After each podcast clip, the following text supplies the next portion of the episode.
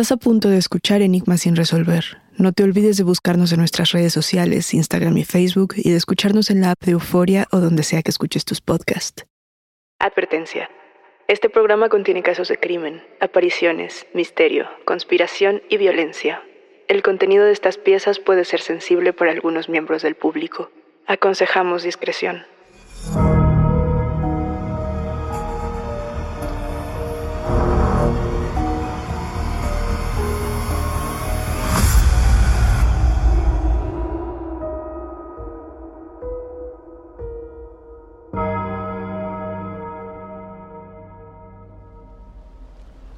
Imagina que estás acostado en la playa. Es una mañana de diciembre de 1948. Las olas comienzan a acercarse lentamente a ti. Los rayos de sol se van incrustando en tus pies. La arena es fría y la sal de mar llena tus labios. ¿Cómo llegaste ahí?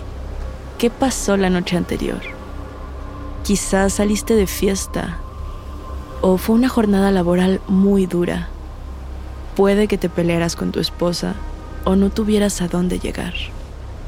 Un grupo de personas se acerca a ti. Ellos ríen y platican en un tono de voz un poco elevado. Al verte ahí tirado, bromean sobre tu aspecto.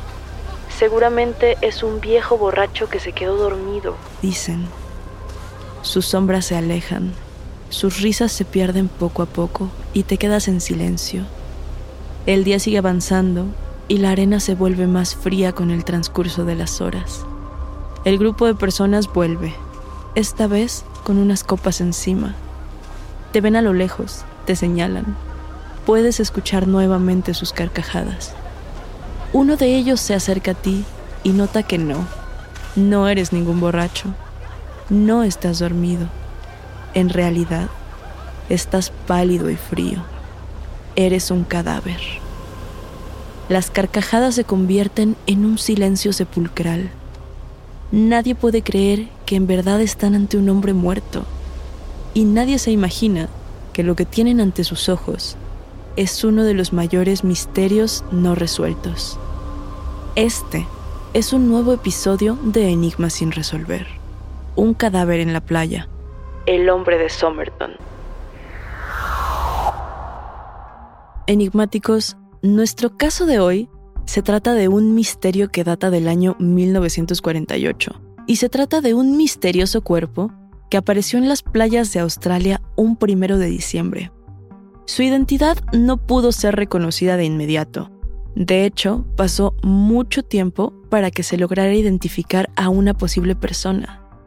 Y es por esto que a lo largo de los años se le ha conocido como el hombre de Somerton, que fue el nombre que se le dio en cuanto inició esta investigación. Hay muy pocas pistas para partir y una de las pocas que tenemos son las pertenencias de este hombre, o las que tenía encima por lo menos. El detalle es que ninguna de estas pertenencias fue suficiente para dar una señal clara sobre su origen, su nombre, quién era, qué hacía o qué estaba ocurriendo. La ropa que vestía parecía cara y de buena calidad. Traía en ese momento una camisa blanca, una corbata con rojo y azul, pantalones color marrón, medias y zapatos. Se veía impecable. Tenía también consigo un cigarro a medio fumar que se encontró sobre su cuello, como si hubiera estado fumando al momento de su muerte y solo se hubiera deslizado hacia abajo. Tenía también una goma de mascar, un peine de metal, un boleto de autobús y fósforos del Army Club.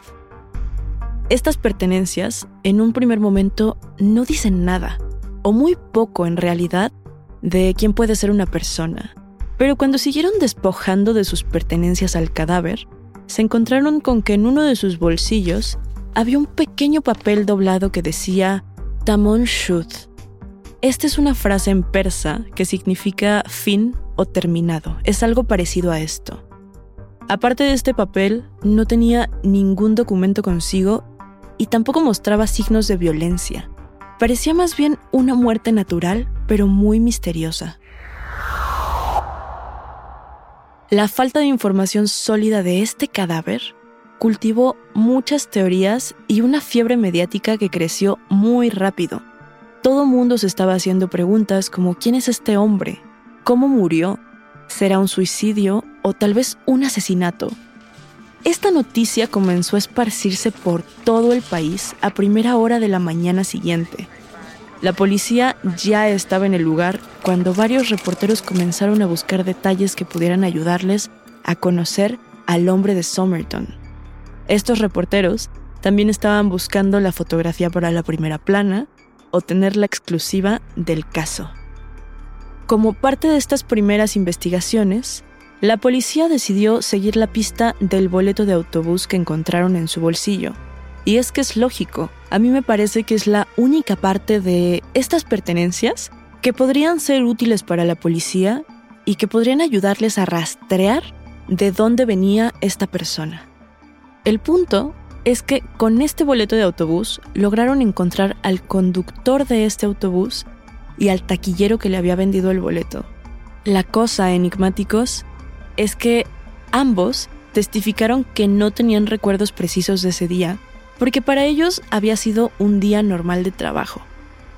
En esta clase de trabajos, normalmente interactúas con muchísimas personas. Hay algunas a las que no vuelves a ver nunca. Hubo algunos periódicos que publicaron esta noticia en un primer momento. Los primeros fueron The Advertiser y The News.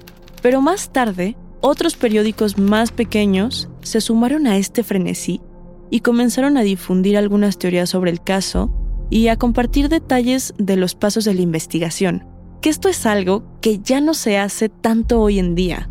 Normalmente las investigaciones que se llevan a cabo hoy procuran ser más privadas para evitar entorpecerlas. El periódico The Advertiser, por ejemplo, publicó que la policía estaba buscando información en archivos militares para dar con la identidad de este hombre, el hombre de Somerton. Y días después de que surgieran estas primeras noticias, comenzaron a surgir también algunas fotografías del cadáver. Estas fotografías enigmáticos todavía se pueden encontrar en Internet muy fácilmente. Y hay que decirlo, son muy interesantes. En ellas podemos apreciar a un hombre que efectivamente parece estar dormido, no luce como un cadáver. Y es que tenía muy buen estado físico, no estaba arrugado, ni hinchado, ni ninguno de estos procesos que suelen ocurrir cuando el cuerpo muere. Gracias a estas fotos, se determinó que estaba entre los 40 y 50 años de edad. Ahora, el hombre de Somerton era un hombre muy bien parecido, y su rostro es una de las partes que son más curiosas de estas fotos porque no tiene ningún gesto de dolor, al contrario, parece estar sumamente tranquilo. Y yo me puedo imaginar que es por esto que las primeras personas que lo vieron se imaginaron que se trataba de alguien dormido. Poco a poco, los informes forenses comenzaron a brindar más información que no era posible ver en estas fotografías. Por ejemplo, estos datos. Medía 1,80. Sus ojos eran color castaño claro. Su pelo era rubio grisáceo. Tenía hombros anchos y sus uñas estaban impecables. Esto es un detalle a considerar porque por un lado, hoy en día sí podríamos darnos cuenta de alguno de estos detalles. Lo que ocurre con estas fotografías es que aún no son fotografías a color, sino que tenían un terminado sepia muy propio de esta época. Por otro lado, el detalle de las uñas a mí me parece que es algo a lo que hay que prestar atención porque esto denuncia que era alguien que no hacía trabajo manual y que probablemente tenía una vida privilegiada. Por otra parte, podemos darnos cuenta, gracias al estado de las uñas y los otros órganos, que este cadáver no tenía mucho tiempo, que había fallecido hace poco. Normalmente cuando aparece un cadáver, el primer paso es que sea identificado. Pero como no encontraron a nadie, no apareció nadie que reclamara este cuerpo, la policía trató de hacer esta labor sin éxito. Para este momento de la investigación, las posibilidades eran bastante amplias. Al principio, se le dieron muchas identidades en un periodo de dos meses. En tan solo dos meses enigmáticos se hicieron cerca de ocho identificaciones fallidas, cada una relacionada a una persona diferente. Se especuló, por ejemplo, que quizás se trataba de un profesor que había desaparecido un tiempo atrás. Más tarde, se declaró que probablemente se trataba de un periodista de la zona. Surgió también otra versión, la de que seguramente este era un político refugiado. De pronto, el hombre de Somerton ya no era ninguna de estas personas y se transformó en un relojero. Pero al otro día estaban hablando de un forense que había sido reportado como desaparecido. Después de todas estas identificaciones fallidas, las fuentes locales y nacionales comenzaron a limitarse un poco y las posibilidades de que se tratara de un extranjero se volvieron cada vez más grandes. Fue entonces que las huellas dactilares del hombre de Somerton fueron enviadas a distintas bases de datos a nivel internacional. Y esto, enigmáticos, tampoco dio resultados, no se identificó a nadie. Pasó un tiempo, y el 14 de enero de 1949, un grupo de trabajadores encontró en la estación de Adelaide una maleta. Esta maleta se encontraba en la estación desde diciembre del año pasado y nadie la había reclamado. No tenía ni una etiqueta, ni un grabado, ni nada que nos diera una pista de quién era el dueño. Pero, por temporalidad, las piezas encajaban y se dio por sentado que pertenecía al hombre de Somerton. Cuando la abrieron, tristemente, no encontraron mucho. Encontraron únicamente dos prendas de vestir que tenían etiquetas de estas que se usaban antiguamente en las que las personas bordaban su nombre, una con el nombre de T. King y la otra como King únicamente. Evidentemente, esto no ayudó mucho a la policía y siguieron un buen tiempo sin lograr identificar al cadáver.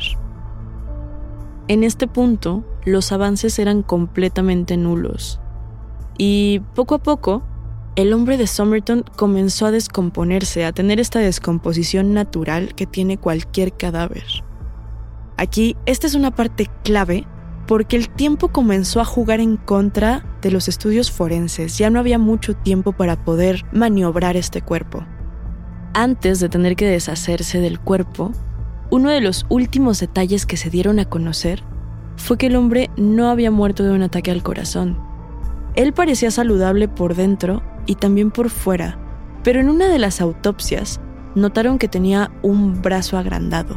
Este es un detalle importante que vamos a retomar en unos momentos.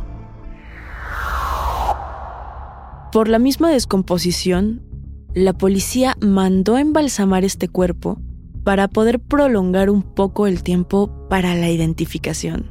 Sin embargo, este cadáver ya estaba muy afectado por los días y tenía que ser sepultado inmediatamente, dado que estaba comenzando a ocasionar que el ambiente de trabajo fuera bastante insalubre.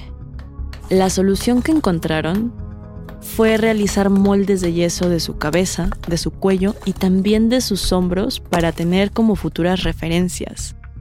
Y esto a mí me parece una solución bastante creativa, enigmáticos. Honestamente, no sé si existen otros casos en los que se haya repetido este método. Si ustedes lo saben, me encantaría que lo compartan. Y es que es relativamente fácil encontrar estas fotografías y estos renders de esta maqueta que se hizo del cadáver. Si ustedes van a las imágenes de Google y buscan al hombre de Somerton, lo primero que van a ver son las fotos del cadáver, sí, pero también están estas fotos que me parecen a mí muy curiosas. Una vez terminados estos moldes, el hombre de Somerton fue sepultado en un cementerio de Adelaide bajo una lápida que tenía la siguiente inscripción. Aquí yace el hombre desconocido que fue encontrado en la playa de Somerton. En el ámbito policial, el descubrimiento de un cadáver sin identidad no es precisamente algo extraño, no, ocurre todos los días. Y este caso no pudo evitar generar muchísimas especulaciones y muchas de ellas son conspirativas.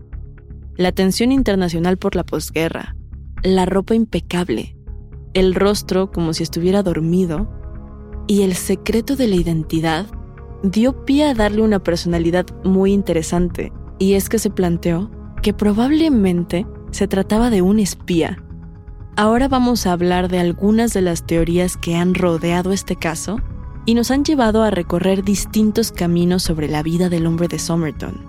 Algunas nos llevan a amores ilícitos, otras nos llevan al espionaje, a los crímenes de guerra y también a la posibilidad de un macabro asesinato. ¿Tienes miedo? Estás escuchando Enigmas sin resolver. Gran parte de estas teorías enigmáticos se sustenta en las situaciones misteriosas e inexplicables de esta muerte, pero vamos a desglosarlas y vamos a ir una por una. Nuestra primera teoría nos plantea que podría haber estado involucrado en espionaje militar. Incluso se habló también de espionaje nuclear. Y esto se debe a la tensión nacional que existía en ese momento justamente por la postguerra. Se cree que su asesinato fue un intento de silenciarlo. Entre otras especulaciones de la causa de la muerte, surgió una un poco macabra. Se trata del envenenamiento.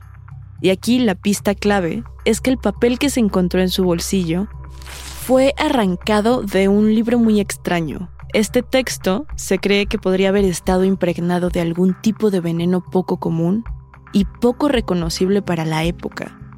Si esta teoría fuera cierta, estaríamos hablando de un asesinato premeditado a detalle. Pero aquí hay que preguntarnos qué es lo que sabemos al respecto. Pues bueno, R.J. Cowan, un analista adjunto del gobierno, analizó las vísceras y el contenido del hígado, la orina y la sangre en busca de venenos comunes. Esto quiere decir los venenos más usados. La cuestión es que no se detectó ningún veneno común pero esto no cerró las especulaciones ni las creencias de un posible envenenamiento como la causa de la muerte. Entre los posibles venenos que se especuló que habían sido utilizados, tenemos una sustancia química sintética que no era fácil de identificar en este momento. Se trata de un veneno llamado digitalis, que es un veneno derivado de la planta del dedal de oro, es decir, es un veneno natural. Ahora, no todos los venenos tienen el mismo origen y no todos los venenos son igual de tóxicos. Existen venenos vegetales, animales y minerales, y también existen venenos que son menos tóxicos que otros o que consumidos en sustancias muy pequeñas no son letales. Por ejemplo, yo no sé si sabían esto ustedes enigmáticos, pero las almendras, cuando no están completamente maduras aún, contienen dosis muy bajas de cianuro y el cianuro, en dosis más elevadas, es letal, ocasiona la muerte. Ahora, creo que es muy curioso y muy interesante pensar en los venenos de esa época y tratar de imaginar cuál habrá sido la sustancia elegida. ¿Ustedes qué piensan? Ahora, vayamos con nuestra segunda teoría. Esta teoría tuvo un poco más de impacto que la primera, y es que a quién no le gustan las teorías que hablan de pasiones prohibidas.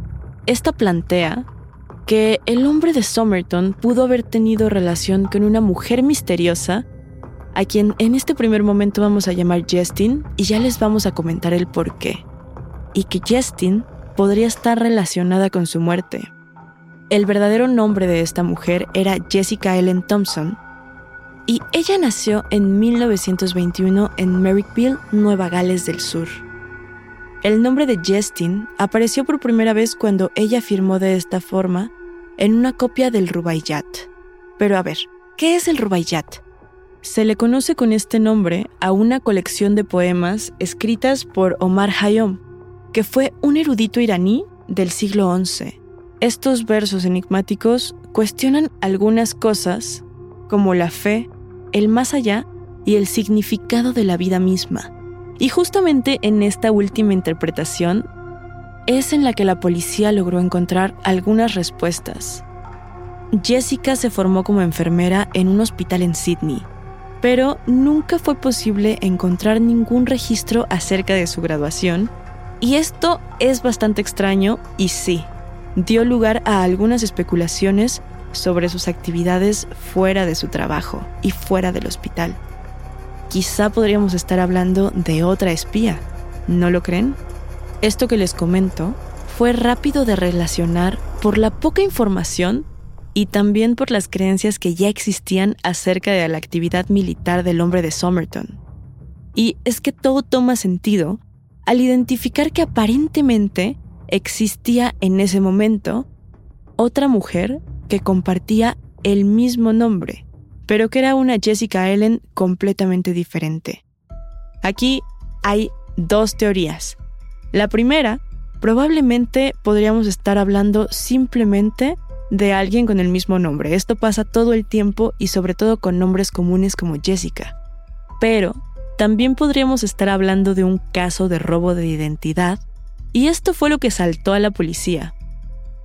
Se generó la creencia de que el hombre de Somerton y Jessica Thompson habían mantenido una relación, y entre algunas teorías está la posibilidad de que a raíz de esta relación, el hijo que tenía Jessica Thompson fuera también el hijo del hombre de Somerton. No obstante, esta identidad del padre nunca se pudo confirmar.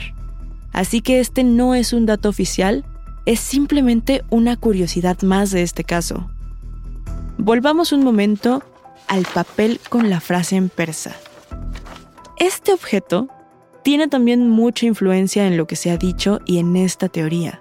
Y es que después de una intensa investigación, se descubrió que el papel encajaba perfectamente en el libro del Rubaiyat, el libro en el que justamente Jessica había firmado por primera vez con este seudónimo de Justin. Además, también se encontró otra nota escrita a mano con una serie de letras que no decían nada. Esto tal vez podría tratarse de un códice, pero no lo sabemos a ciencia cierta. Uno de los detectives de este caso argumentó que este mensaje hacía referencia a que hay que disfrutar la vida al máximo porque desconocemos qué nos depara el futuro. Y esto, si lo recuerdan, tiene que ver completamente con la interpretación que se le da al Rubaiyat. Esto, en un primer arrojo, hizo pensar con mayor fuerza a la policía que este hombre se había envenenado a sí mismo con intención suicida. Pero, nuevamente, esto solo es una especulación porque esta nota sigue sin ser descifrada hasta el día de hoy. Pero a ver, yo aquí quisiera plantearles algunos pensamientos que tengo sobre este caso enigmáticos. Para empezar, la cita del libro es bastante precisa. A mí no me parece que sea como tal una coincidencia. No quisiera decir que hay que descartar la idea del suicidio, pero yo pensaría más bien en que esto es bastante armado, porque para hacer mensajes encriptados, estos datos encajan muy bien, ¿no les parece? Podríamos estar hablando de un escenario muy bien construido para solucionar un problema como lo podría ser un espía muerto. Y esta podría ser una justificación de la muerte bastante premeditada y muy bien elaborada. Cuando las autoridades llevaron a Jessica a visitar una de las impresiones mortuorias con el rostro del hombre de Somerton, uno de los moldes que les describimos hace unos momentos, ella volvió a negar rotundamente haber conocido a este hombre. Y en este punto del episodio, en este punto del relato, entra un personaje llamado Paul Lawson. Se trata de un taxidermista que estuvo presente cuando Jessica Thompson vio el molde del cuerpo del hombre de Somerton. Él afirma que era obvio que se conocían, puesto que su expresión, en los ojos, la había delatado casi al instante. Otra de las versiones es que la relación entre el hombre de Somerton y Jessica Thompson se había vuelto problemática y había muchos intereses políticos en juego. Y para evitar riesgos, se cree que Jessica tomó la iniciativa y planeó el asesinato, lo curioso y también desafortunado es que no se ha encontrado evidencia concluyente al respecto y Thompson nunca fue enjuiciada. Años después surgió otra teoría. Se trata de que el hombre de Somerton probablemente era un espía ruso.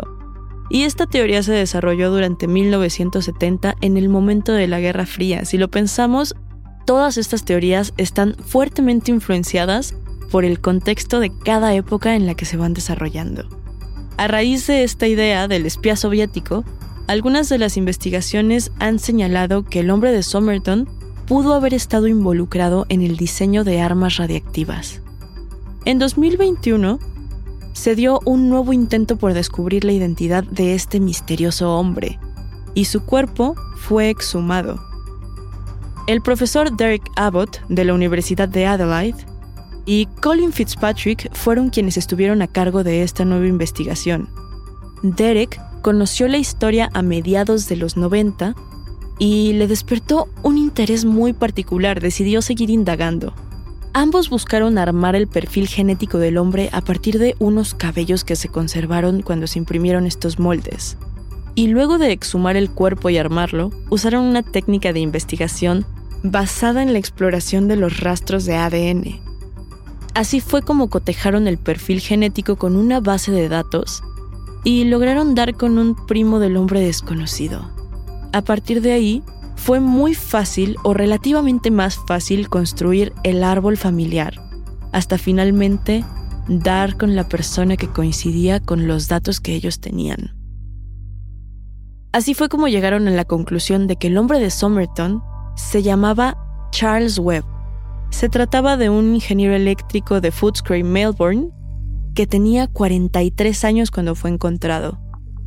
Según lo que pudieron determinar, había nacido en Victoria en 1905 y era hijo de Richard August Webb y Elisa Amelia Morris Grace.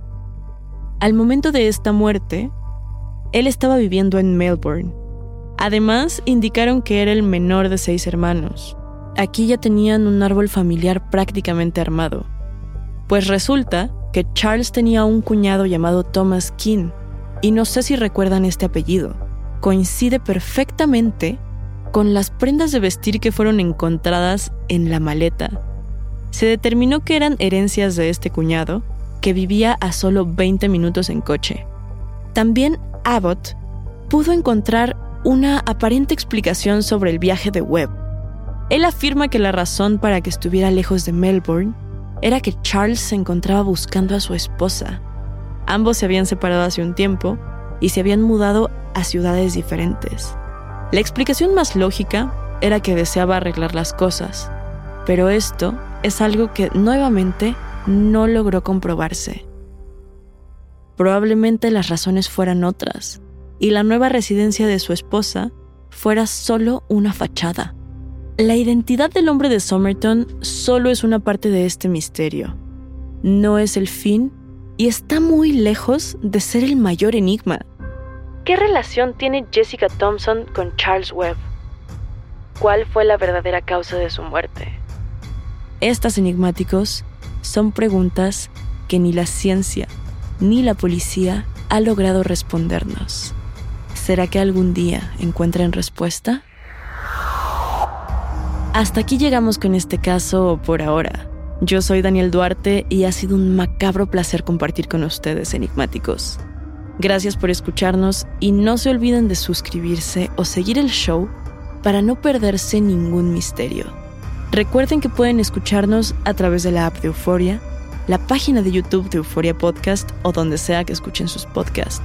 Nos encontraremos en el próximo episodio de Enigmas sin resolver.